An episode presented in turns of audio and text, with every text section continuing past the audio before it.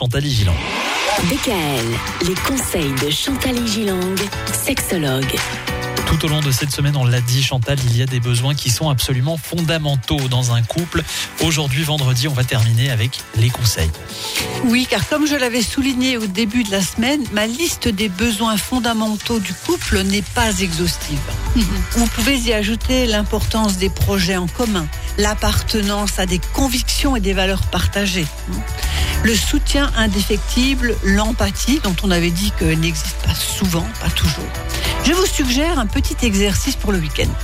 Vous prenez un papier chacun et vous notez ce qui vous paraît être la liste idéale de vos besoins et désirs fondamentaux dans votre couple. Donc chacun écrit ses besoins et ses désirs. Soyez sincère, ne craignez pas de noter toutes vos pensées, puis de les exprimer tranquillement.